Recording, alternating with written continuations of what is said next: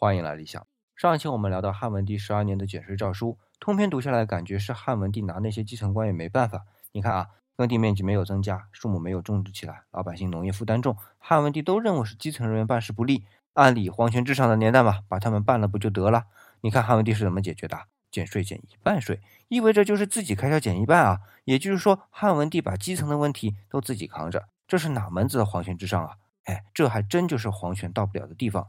这个话题其实挺大的啊，今天只讲一下中央集权的帝国制度大的行政结构。它从宏观到微观上分两层，官僚一层，地方一层。官僚一层是从皇帝开始一直到县令县城，这是政令的制定和通道。那然后就是基层官员，这就是诏书里的吏，他们不是皇帝的人啊，他们绝大多数是世袭的，而且他们真正的直接上司看似是衙门的头儿，比如说县令，这只是虚线，而真正的实现汇报对象是乡里的族长和乡长。所以汉文帝想办他们，从行政结构上是做不到的。